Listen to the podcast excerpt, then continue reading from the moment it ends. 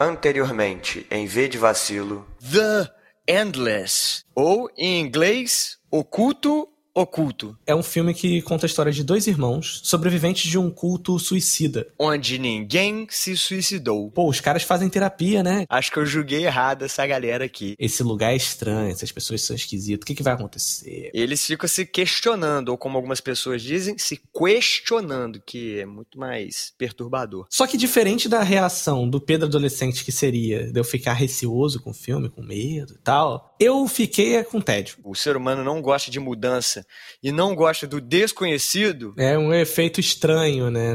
tipo, ninguém explica direito. E esse filme aí não te prendeu, então? Não, não. Eu escapei dele. Ah, bem. Quase aqui que eu tive que te quicar da, da cola. Às vezes o Douglas, ele me bota muita pressão. É.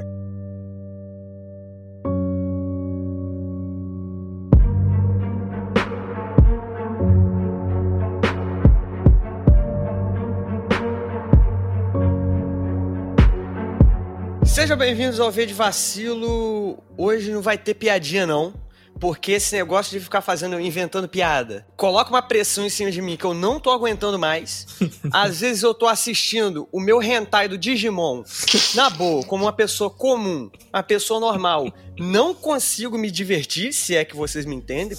Então, hoje não vai ter esse negócio de piadinha, é assunto sério, sem gracinha, tudo bem? Então, tendo dito isso, eu sou o Douglas e é aqui comigo ele que quando abaixa as calças todo mundo sai correndo de medo porque é um negócio assustador. Nariz, a.k.a. Henrique. Ou Henrique, a.k.a. Nariz. Aí fica aí seu critério. É, isso aí. Obrigado pelo convite. Estamos aí precisando. Precisando de convite? Vocês estão aí precisando de convite? É, precisando que eu abaixe as calças ou que eu participe. Né? Ah, né? olha aí, olha aí. E aqui com a gente também ele que provavelmente seria o primeiro morto pelo tamanho da promiscuidade dele, né? Que assassino não gosta de promiscuidade. Pedroca. Tan, tan, tan, tan. É isso. Olha aí, gostei dessa introdução aí. Fiquei com medo aqui, filho. Passou um arrepio aqui nas minhas costas. Irmãos e irmãs, estamos aqui hoje reunidos para falar sobre Halloween. Dia do Saci. Mas a gente vai falar sobre o filme ou sobre o Halloween em si? Os dois, os três, os quatro, os cinco, todos os Halloweens que a gente puder falar aqui. Quantos filmes vocês assistiram de Halloween? Um.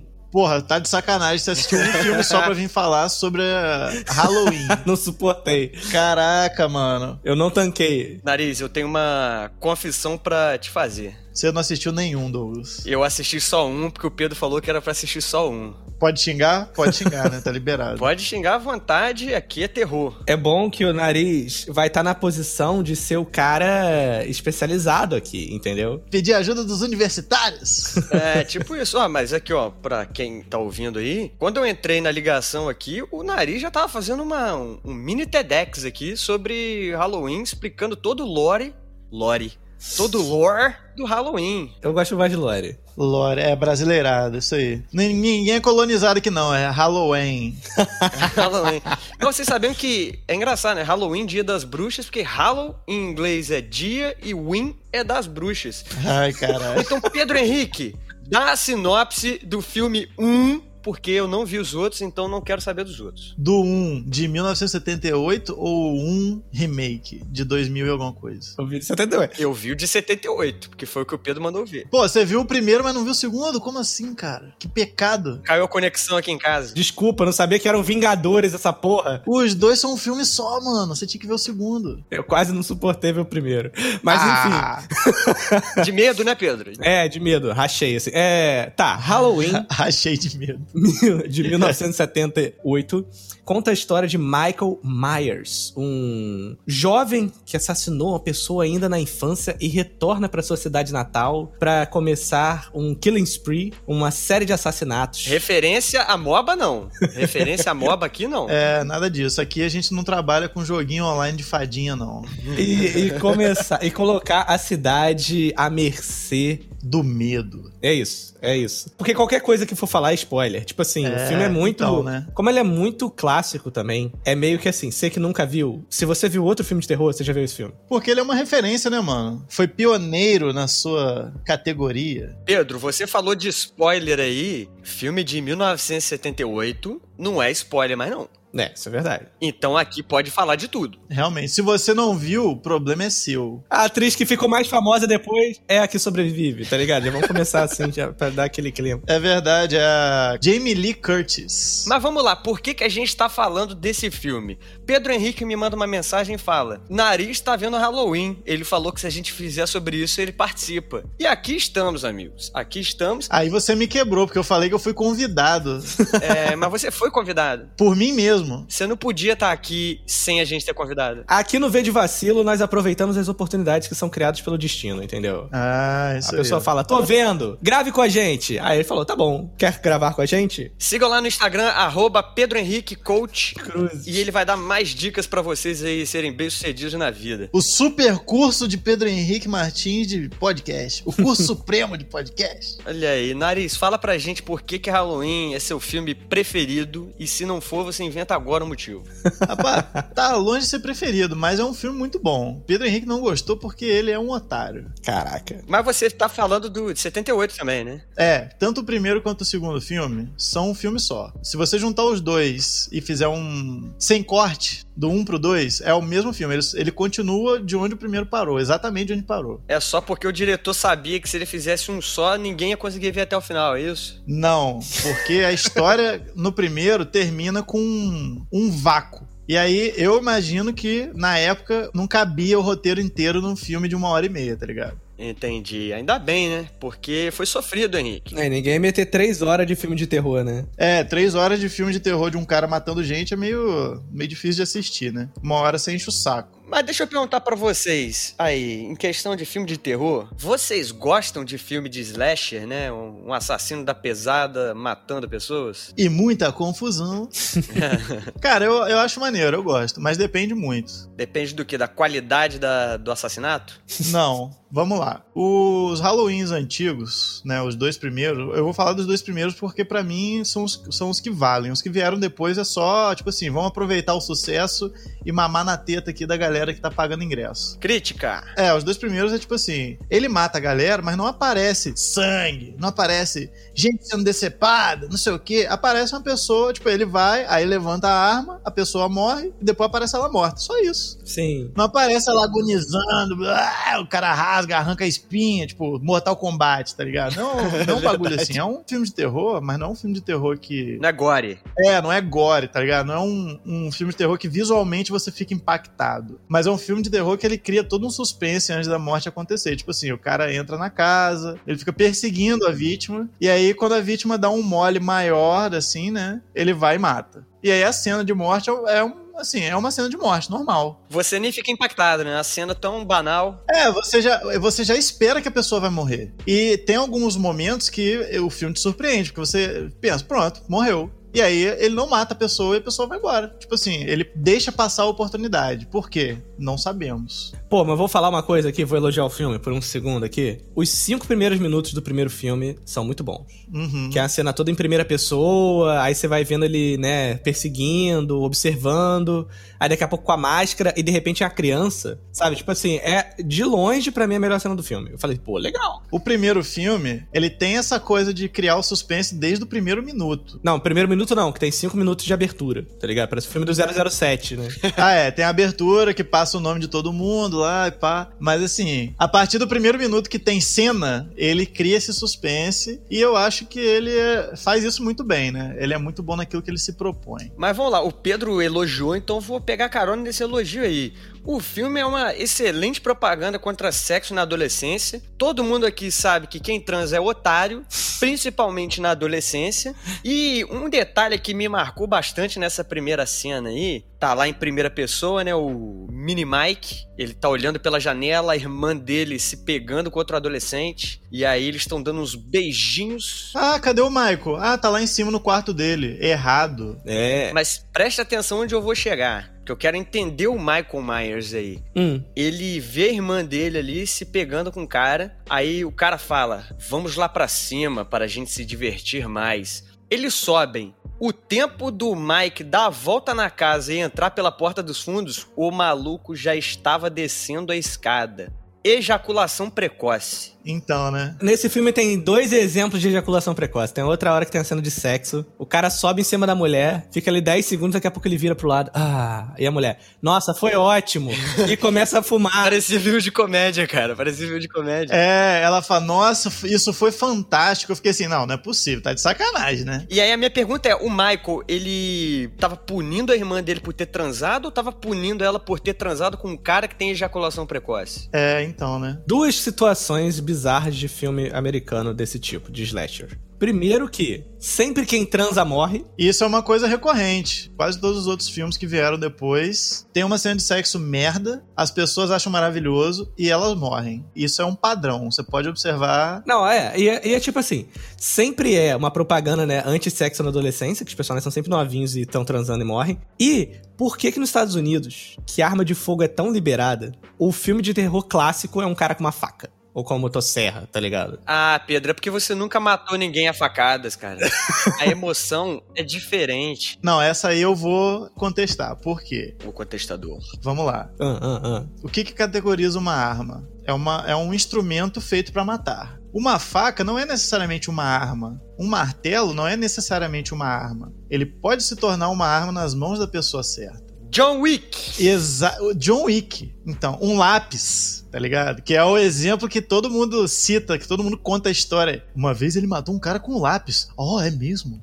Entendeu? É um bagulho assim, tipo, qualquer coisa pode ser uma arma na mão de quem tem intenção de matar. Então, por que, que o Michael Myers usa né, o signature? A, a arma de assinatura dele é uma faca. Porque é uma coisa que todo mundo pode ter em casa. Todo mundo pode usar uma faca pra matar alguém. Ele pode trabalhar em qualquer contexto, né? Mas nos Estados Unidos todo mundo pode ter uma K-47, cara. Então, mas uma arma, você tem uma arma com a intenção de matar. Uma faca, você pode ter uma faca na sua cozinha pra cortar carne só, mano. Pedro Henrique, eu vou te responder. Hum. O Mike, ele ficou preso durante 15 anos. Ele saiu e falou: vou me divertir. Se eu sair dando uns tiros, vai acordar a galera, eu não vou ter a emoção aqui de matar um monte de gente em seguida. A polícia vai aparecer rápido. Mas é engraçado que ninguém ouve no filme, né? Porque é uma faca, não é uma arma. Não, mas tô falando os gritos, buzina. Ah, socorro! E ninguém, tipo. É, isso é verdade. Isso aí é um problema sério. Não, um problema seríssimo também nos anos 70 nos Estados Unidos era a falta de visão periférica das pessoas, né?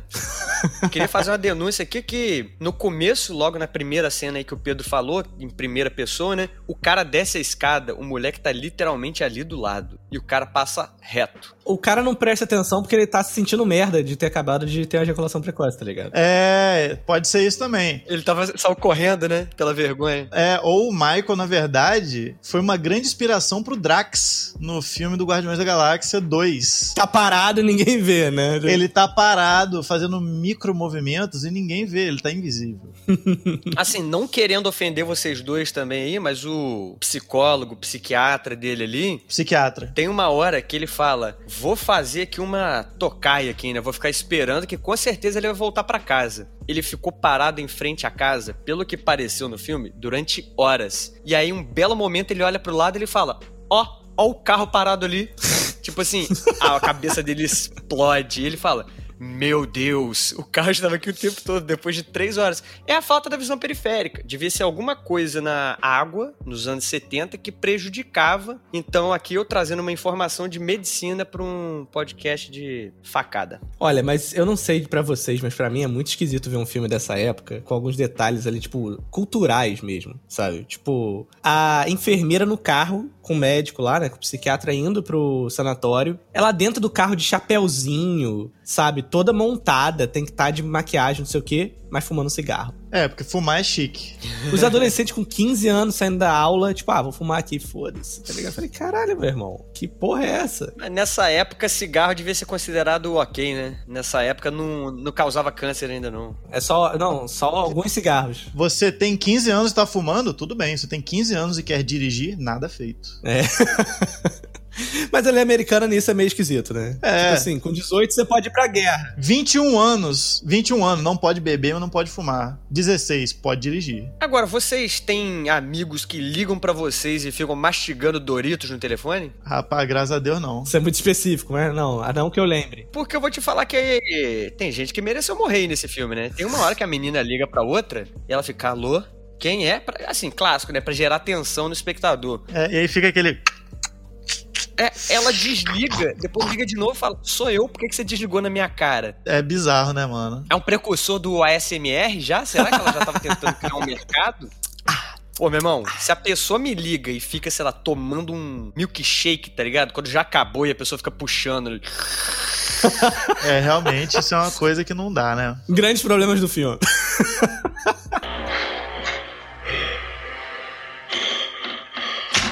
Esse método de assassinar dele, que é só na facada, né? Eu achei ele um artista muito sem criatividade. Ele só vinha, pum, furou, matou. Eu queria saber de vocês aí, se vocês fossem matar alguém, era assim que vocês matariam? Rapaz, eu vou falar um negócio. Eu acho que o Michael, às vezes, dava a impressão que ele não tava querendo matar de primeira. Porque ele demorava. Ele aproveita. Ele pegava a pessoa, ficava ali, tipo, de um jeito que assim, caraca, mano, que porra é essa e tal. Aí depois que demora pra caramba, ele, ah, agora eu peguei a faca e matei. Menos com aquele cara que ele prende no armário. Agora eu entendi aquela respiração dele ali, né, da escola Darth Vader de respiração. Na verdade, ele tava dando uma mordidinha no lábio inferior naquele momento. Provavelmente. Ele tava. ah. Por que, que o, o Michael Myers ele virou um assassino tão icônico, né, mano? Porque nada no filme explica o comportamento dele. Mas ao mesmo tempo, alguns fatos são muito simbólicos. Por exemplo, ah, ele mata uma pessoa quando ele é criança. Pô, por que, que ele matou uma pessoa quando ele é criança? Ninguém sabe, não faz o menor sentido, ninguém entende. 15 anos depois, 15, né? Um número redondo, né? Vamos dizer assim. Ele faz 21 anos. 21 anos é a maioridade nos Estados Unidos. Então o fato dele voltar maior de idade é uma coisa simbólica. Uhum. E tem várias coisas que ele faz no filme que são tipo assim: ele dirige. Como é que esse cara ficou 15 anos preso numa cela acolchoada e aprendeu a dirigir? Não faz o menor sentido. Como que o cara ficou 15 anos preso numa cela acolchoada e ele sabe, tipo assim, cortar o cabo do telefone do lado de fora da casa? Hum, olha, bem avaliado. Como é que ele ficou 15 anos preso numa cela acolchoada e ele sabe como cortar a energia de um hospital, tá ligado? Não faz o menor sentido. Henrique, o cara é autodidata, cara. Ele faz as próprias oportunidades. É, pô, muita coisa no filme fica sem explicação, mas ao mesmo tempo tudo isso é muito simbólico, tá ligado? Eu tenho experiência de trabalhar na saúde mental. Me incomoda muito esse clichê de botar o, o louco como o assassino, tá ligado? Uhum. Porque, na verdade, a maior parte dos crimes são cometidos por pessoas normais, assim, entre aspas, né? Porque o que é normal? Sim, sim. Ainda mais nos Estados Unidos, que tem tiroteio todo mês. Aí vê o cara, ah, não, porque ele matou criança. E ao mesmo tempo, né, tipo, realmente, acabou a família. A criança matou a irmã e tal, acabou. Mas, porra, 15 anos, o cara preso, tá ligado? Será que isso é a punição que faz sentido pra criança que nem sabia o que, que tava fazendo direito, sabe? O filme vai pra um lado desse que eu sempre fico meio, ai. E eu tava conversando, que eu assisti esse filme com uma amiga minha, online, né? Aquela coisa de compartilhar, Netflix, tá ligado? A Júlia, amiga do Nariz também. E tipo, a gente tava comentando, porra, cara, tipo, esses clichês, hoje em dia, incomodam muito. Porque eles são muito questionáveis. Sim. E aí, eu tava pensando, assim, sobre uma outra coisa de terror que eu vi recentemente, que é o Lovecraft Country. Hum, Ali, óbvio que é muito mais moderno, né? Saiu agora em 2021, ou foi 2020, não lembro direito. Mas, pô, eles pegam todos esses clichês e subvertem, porque eles entendem que, pô, que tem muita coisa ali que é só preconceito. Mas ainda assim, tem uma espécie de terror lá que é bem apresentado. Você não precisa cair nesses clichês pra você poder fazer. uhum. Ou como Corra, como Us, né? Tipo, nós. Sim, sim. Aí eu vi, eu falei, pô, tá, isso daí nasceu, meio que criou um gênero, quase, né? Essa época aí que saiu Halloween 1 é considerada, acho que a era de ouro dos slasher movies, assim. Que saiu Sexta-feira 13, Halloween e o do rapaz que fica no sonho lá, do pesadelo, Fred Krueger. Nightmare on Elm Street. A Hora do Pesadelo, em português. É, aí tem o Massacre da Serra Elétrica, é dessa época também, mais ou menos. Então, tipo assim, ok, era o cinema, o que hoje em dia é a Marvel. Mas eu ficava meio assim, pô, cara, tipo, não é uma explicação sobrenatural, mas é quase sobrenatural. Tipo, não explica nada. Mas então, você levar seis tiros e sobreviver é meio sobrenatural, né? É porque a bala era ruim, tá ligado? A bala era calibre baixo. 50 Cent não levou 30 tiros lá e ficou vivo, pô? Olha, 50 Cent seria ele o Michael Myers da vida real? É, então. Mas aí, levando o calibre de percepção desse psiquiatra, que demorou uma hora e meia pra perceber que o carro tava do lado dele, eu não duvido nada que ele esqueceu que, na verdade, ele colocou bala de borracha no, no revólver dele, entendeu? Porque o americano dos anos 70 era, era assim. Exatamente. E agora, o Pedro Henrique trouxe aí todo esse questionamento aí, né? Muito inteligente, fico sempre impressionado. Obrigado. Eu queria também trazer uma discussão aqui muito pertinente. Será que o serviço de babysitter ficou mais caro nessa época?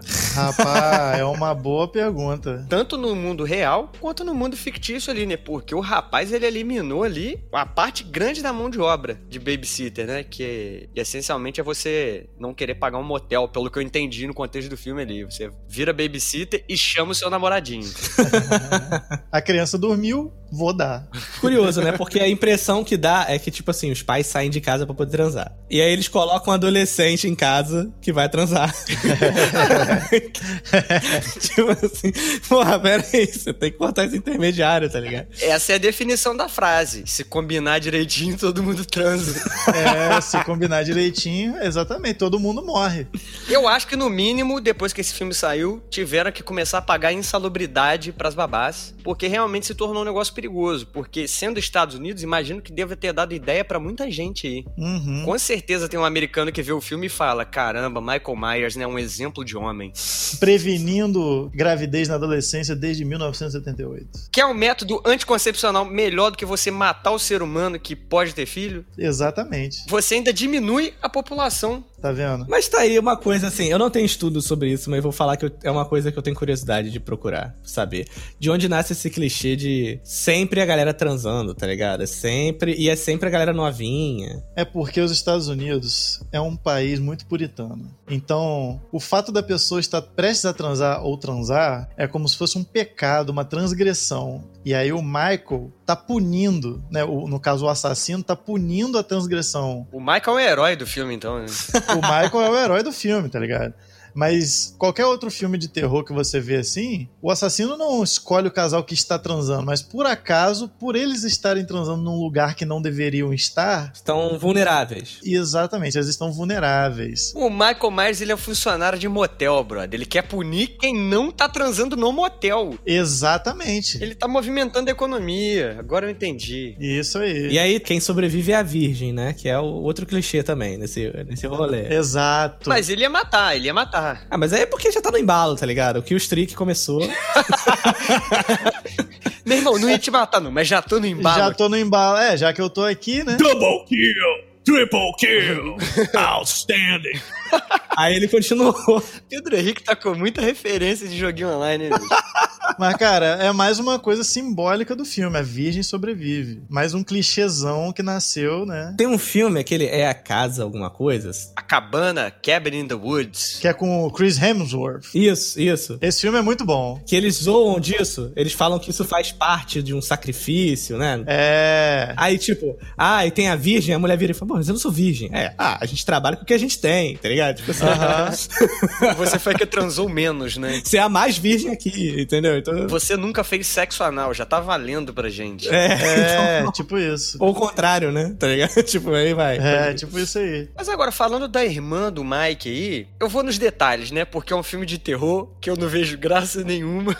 Então tem que ir no detalhe, na coisa que me interessa. Ele cava a cova da irmã, é isso? Ele diz. Não, ele não cava, ele desenterra a lápide, só a lápide. Ah, E aí ninguém sabe, ninguém sabe o que ele faz com a lápide, porque ela some e ele não coloca na casa, tá ligado? Tipo assim, ah, você vai morrer igual a minha irmã. Ele não faz isso, ele só desenterra a lápide, leva embora e acabou. Por um momento, quando eu vi a cena de primeiro, eu falei: era nesse buraco que a menina tava enterrada? Qual era o tamanho desse caixão? Por um momento eu achei que a menina tinha, era anã. Não, pô, era só a lápide. Pode crer. Porque, tipo assim, o personagem, né, no- de início, ele foi construído pra ser um psicopata humano, tá ligado? Ele tem a motivação dele que é uma relação consanguínea ali com as vítimas, né? Tipo assim, ao longo do filme ele vai matando a galera que fica no caminho, mas o objetivo principal dele é limpar a família, os consanguíneos dele, porque a, a virgem que sobrevive, na verdade, é uma irmã adotiva que ele tinha, ou uma irmã que foi adotada por outra família, tem um rolê desse. O Maikinho não perde a oportunidade. Ele quer matar a irmã, mas se alguém aparecer no caminho, ele faz um desvio ali rapidinho. Exato. Porque aparentemente ele tem essa motivação dele de querer matar a irmã, mas ao mesmo tempo, como ele não encontra a irmã logo de primeira, ele vai matando quem vai aparecendo pra poder manter aquele gostinho da caçada. Então, nos dois primeiros filmes, ele é um assassino humano, tá ligado? No segundo filme, tem uma hora que eles vão pra escola lá, né? E aí ele invade a escola, que era a escola que ele estudava e tal. E aí ele escreve um bagulho com sangue no quadro, que é uma palavra lá, acho que é Samhain, uma parada assim, que é um tipo um ritual pagão, um feriado pagão, um bagulho assim, que é coincidentemente o dia do Halloween e o aniversário do Michael. O Halloween não é só o Halloween, é o aniversário do Michael também, a gente tem que lembrar disso. É por isso, então, ele tava puto que ele não teve festa. Por isso que ele matou a irmã. Também. Pô, os pais foram sair de casa no aniversário dele, tá ligado? Aí foi isso. É, pô, não deixaram ele sair, porra. É um personagem complexo aí, vamos, vamos combinar. Ele tem várias camadas aí. Ele é, ele é um personagem que se você pegar os dois, só os dois primeiros filmes e analisar, ele é um personagem bem construído, tá ligado? Tem várias coisas muito Você fica do lado dele. específicas assim. É, você até defende ele matar a galera, tá ligado? o, ele é um personagem muito bem construído, só que como o filme fez muito sucesso e um monte de outras pessoas foram pegando e fazendo outros filmes, ele ficou uma bagunça. Aí tem um filme que ele na verdade é um espírito vingador, tem outro que ele é um semideus nórdico, sei lá o que, do sacrifício. Caralho! Tem um outro lá que ele é um espírito do terror do Halloween, que ele quer espalhar o terror de graça. Então por isso que ele sai e mata. Mas são reboots, né? Não, são outros filmes. Tipo, acho que é no 5, no 6, sei lá, que falam que ele é um espírito, sei lá o quê. Nossa, tem isso tudo. Isso tá me lembrando o quadrinho do, do Máscara. É, o quadrinho do Máscara. Que tinha uns doideiras dessa. A pessoa vai pra Amazônia e é atacada por ninjas, tá ligado? É. É, um bagulho muito bizarro, muito nada a ver. Foda-se, mete qualquer referência que você quer ali, tá ligado? Então, no reboot eu assisti um dos reboots, que eu não lembro qual foi. Se foi o de 2008 ou de 2020, sei lá, não sei. É, por acaso tem um filme agora no cinema. É, tem um que tá no cinema agora, que é o. Eu acho que é o 2, sei lá. Mas no, no reboot que eu vi, o Michael tá velho, tá preso num, num hospício também. E aí, quando ele coloca a máscara, é como se alguma coisa tomasse conta dele e ele começa a querer matar de novo. Mas sem máscara, ele, é- ele é uma pessoa debilitada, né? Tipo assim, fraco, velho, é, ele é grandão, né? Ele- eles tentaram, né, o melhor que eles puderam manter o personagem com a altura fixa, né? Tipo assim, 1,92, sei lá. Que doideira. Todos os filmes que você for ver, o Michael sempre é um cara alto, muito alto. E aí, nesse reboot que eu vi, ele é um cara que tá preso, né? Tipo, ah, ele, ele é debilitado, sei lá o quê. E aí, do nada, ele põe a máscara e ele incorpora o capeta ali. Aham. E aí ele sai numa sede de sangue, quer matar todo mundo e tal. E esse filme é até mais gráfico, porque ele é mais recente. Então, tipo assim, quando ele mata, ele pega o cara, quebra a espinha do cara. A espinha do cara faz crack, sai do corpo. Aí dá pra ver o osso, tá ligado? É uns bagulho bem gráfico, assim. Mais exagerado. Mas eles foram tentando colocar explicações pro comportamento do cara, sacou? Mas então, esses que estão no cinema agora, pelo que eu entendi, se não me engano, e como eu comecei a frase com se não me engano, eu posso falar qualquer coisa que eu estou perdoado, É assim que funciona mesmo. eles são uma continuação dos dois primeiros, porque a personagem principal é a mesma atriz aí que vocês falaram, Jamie Lee Curtis. É a mesma, então eu acho que é como se fosse uma trilogia nova pra uma continuação do 2, porque eu acho que depois do 2 ali já virou outra parada, né? Como você falou aí. É, o 3 não tem nada a ver com o Michael. Aí no 4 eles trouxeram o Michael de volta porque eles reconheceram que o personagem que era o que impulsionava a fama do filme, né? E aí eles foram continuando botando qualquer merda. Tipo assim, ah, explica essa porra aí, vai. Bota um ritual maluco aí, bota uma pessoa manipulando ele, bota um cara satanista fazendo pacto com o capeta pra controlar o cara. Bota qualquer merda aí que a galera vai aceitar e o importante é é ele estar no filme. Mas então, você, pelo que você falou, no 2 eles deram uma explicação pra resistência sobre-humana dele, né? Como se ele tivesse feito algum ritual. É. Porque eu tinha reparado isso, que o poder do Mike é que qualquer coisa vai causar o mesmo dano nele.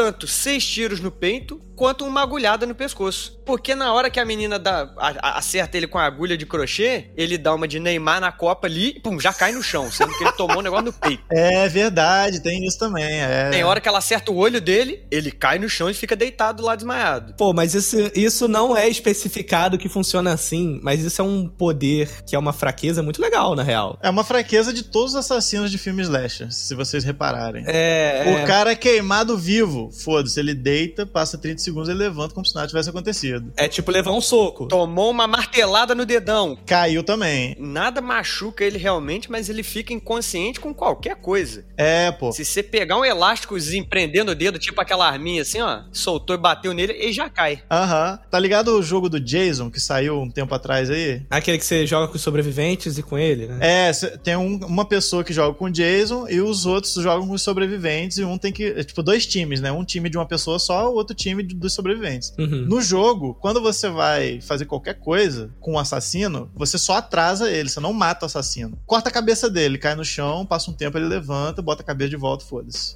ah, você explode a casa com ele dentro. Ele sai do meio do fogo, quando a casa tá pegando fogo, já depois de alguns segundos, e como se nada tivesse acontecido. Pega o carro, atropela ele bate na árvore. Daqui a pouco ele vai, empurra o carro, sai como se nada tivesse acontecido. Você atrasa o assassino para ganhar tempo para os sobreviventes fugirem. Uhum. Todos os filmes de slasher têm essa característica bem específica. Até no Pânico, que é um filme mais, né, que veio bem depois dos anos 90, acho, tem isso. O cara que é o assassino, ele é uma pessoa normal. Tanto que ele, no final, quando ele morre, ele tira a máscara, mostra quem que era o assassino e tal. Só que ao longo do filme, o cara sofre vários ferimentos e depois de algum tempo ele sempre volta. Como se nada tivesse acontecido. Correndo rápido, pulando, sei lá o quê. Quando você ama o seu trabalho, você não deixa nada, nada te abater. Isso aí. Essa é a mensagem que a gente tem que tirar do filme. Resiliência. Resiliência. Não se deixa abater por pequenas coisas, como seis balas. Então, né? Para mim, os dois filmes do Halloween são uma série de críticas que tinha a sociedade americana da época, né? Tipo, o clichê do doente mental ser o psicopata, a questão dele sair exatamente quando ele faz 21 anos. Uhum. A maioria das vítimas do Michael são pessoas menores de idade. Se não são pessoas menores de idade, são pessoas que estavam fazendo algo que a sociedade americana julgava na época. E até hoje julga, né? Vai, vamos botar aí. Tipo assim, era gente que tava tendo caso com um colega de trabalho, dentro do trabalho. Tem um segurança lá que ele mata, o segurança do hospital. Pô, o segurança tava dormindo no trabalho. Quem nunca, né? Principalmente depois que você começa a trabalhar e vê a tristeza que é. Exatamente. para mim, o filme, ele é bom naquilo que ele se propõe. Ele não é muito gráfico, ele não apela pra sanguinolência para ser bom. Ele não apela pra, tipo, sustinho, tá ligado? Que é o jump scare. Ele cria a atmosfera do suspense e ele te surpreende em alguns momentos porque você tem certeza que a pessoa vai morrer. E aí, de repente, ele fala, agora não. E a pessoa sai. E aí, depois, em algum outro momento aleatório, a pessoa chega em outro lugar e ele já tá lá esperando e mata a pessoa. E você fica, caralho. Esse rapaz deve ser muito bom em marcha atlética. Ele nunca corre, mas ele anda na velocidade impressionante. É, e outra coisa, os assassinos eles quase sempre, salvo algumas poucas exceções, ele quase sempre anda, enquanto todo mundo corre. Isso é um ponto muito importante também. É porque devagar se vai ao longe. É, devagar e sempre. Assim vencemos a corrida, né? Olha aí. Mas tem uma coisa assim, eu não sei se isso é uma crítica à sociedade americana ou uma crítica ao filme. Porque tem que pensar que já que esse filme saiu em 78, ainda tava na Guerra Fria e tal, pode ser uma questão de censura, sabe? Hum. Você quer fazer um filme que é violento, de um assassinato, nananã. Então, aí entra o censor para botar alguma mensagem que eles querem que aquele filme passe. E isso pode ser um motivo para nascer esse clichê de pegar a galera que tá transando cedo. Pô, mas se você pensar, na mesma época saíram vários filmes muito mais sanguinolentos do que esse. Mas tem filme B, por exemplo, massagem da. Eu falei massagem. É. Massagem da Serra Elétrica. Deve ser uma massagem que só pode ser feita uma vez na sua vida. É. eu queria aproveitar aqui para falar com o público aí que eu tô oferecendo agora um serviço de massagem terapêutica, massagem tântrica e massagem com serra elétrica. Agora que o pessoal tá gostando muito, faço uma vez só por pessoa e resolve todos os seus problemas. Você não vai ter que pagar conta mais, não vai ter que se preocupar mais com a família. Esse ato falho foi maravilhoso. Então, só mandar uma mensagem aí no Instagram para contratar o serviço aí.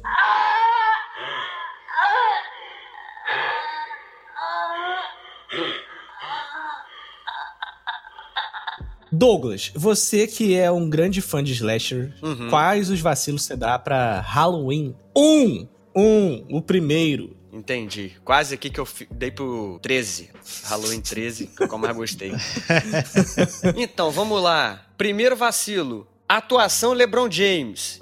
Eu entendo que seja anos 70 e tal, mas eu achei que seria um filme bem legal pro LeBron fazer, que ele ia se encaixar muito bem ali no estilo de atuação. Ah! É, outro vacilo, falta de visão periférica dos personagens. Um vacilo aí pro Mike, falta de criatividade. Eu achei que ele matou, assim, muito vanilla. O único momento em que ele mostra um espírito artístico Hum. é na hora que ele mata uma menina lá, coloca ela na cama, assim, com a lápide em cima da cama. E aí teve todo um trabalho dele ali que você vê que ele também aprendeu a mexer com o temporizador, com o sensor, porque ele fez toda uma instalação na casa ali É um diorama. que a menina chegava perto da porta, a porta abria e caía um cara de cabeça pra baixo. Aí ela corria pra trás, abria um armário e tinha uma pessoa morta. Tipo, como que esse armário abriu? Isso, gente, é tudo aí um trabalho com atuadores, entendeu? Pneumáticos, é claramente era isso. É verdade. Então o cara se educou todo ali enquanto ele tava preso, porém faltou criatividade durante o filme inteiro, Maikinho.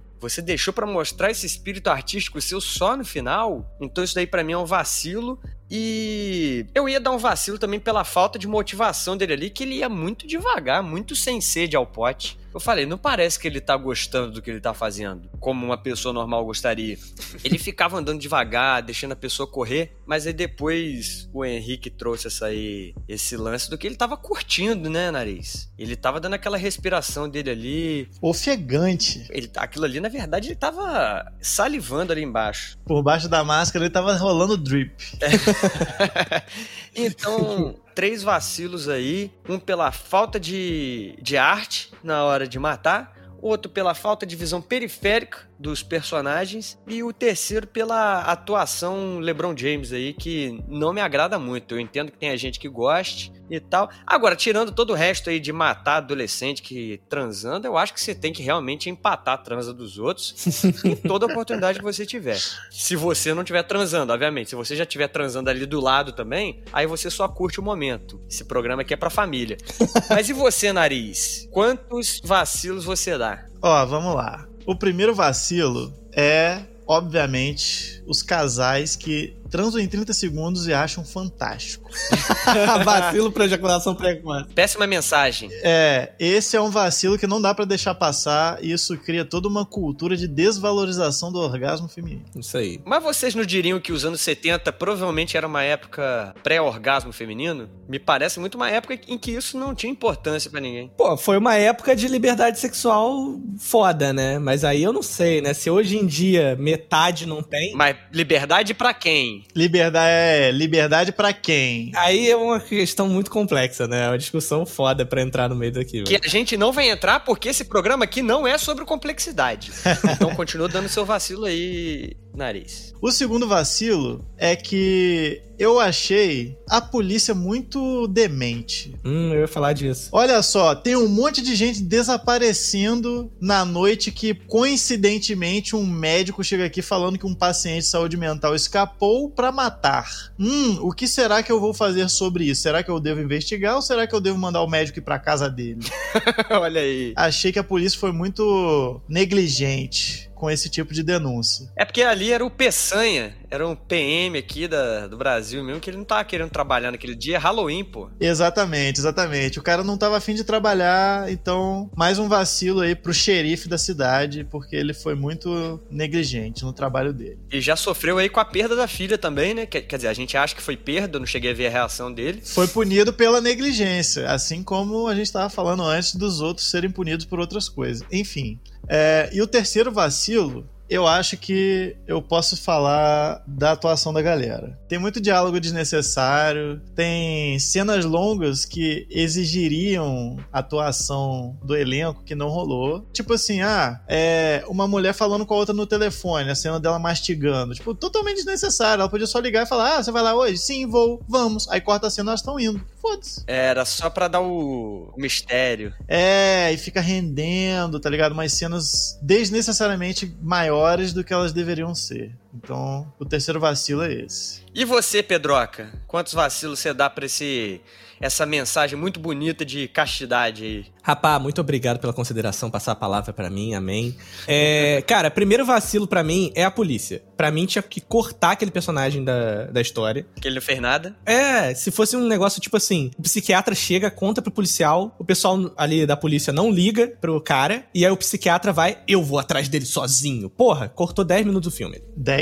Cortaria meia hora de filme. Fácil. É, acho que assim, a, as atuações são realmente assim, deixam a desejar. Tem um amigo meu que é ator, que ele falou que a gente tava vendo um filme lá. Aí ele falou que ele parou o filme no meio porque o personagem principal interpretava tão mal que ele não tava suportando ver, tá ligado? Eu não chego nesse ponto, mas eu tava realmente assim, caralho, mano, que merda, sabe? e eles fazem umas cenas longas, tipo a galera andando na, na calçada e a câmera acompanhando eles na calçada, os garotos conversando. Você vai falar com o fulano? Haha, amiga, eu vou falar com o fulano. Totally. Ah, que saco! então, tipo assim, é, dois vacilos nesse sentido. Acho que dá pra botar por um terceiro, porque é, o filme não me agradou muito. Mas é porque eu não sou um grande fã de slasher e fico com essas outras questões muito mais complexas na cabeça. Mas valeu a pena porque, né, ficou eu fofocando falando mal do filme, assistindo. Então, legal, esse é um filme para você ver em equipe. Bota isso na mente. A não ser que você seja muito aficionado por uma parada dessa. Essa é a minha opinião. Mas é isso aí, o episódio já tá muito longo. Agora eu tenho que ir ali afiar minha faca para poder me divertir aqui no Dia das Bruxas aqui, pessoal. então, um abraço aí. Se eu não for preso, eu falo com vocês semana que vem. Show! Tá bom, então muitas gostosas de travessuras. É isso aí, abraço. Beijo!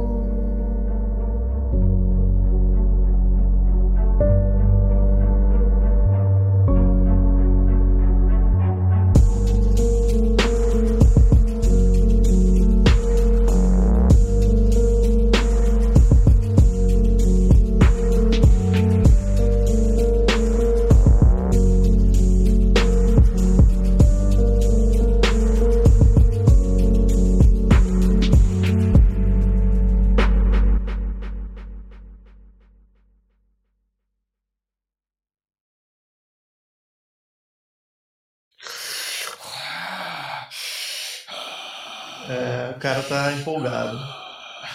Deixa eu cortar aqui. Tchim, tchim.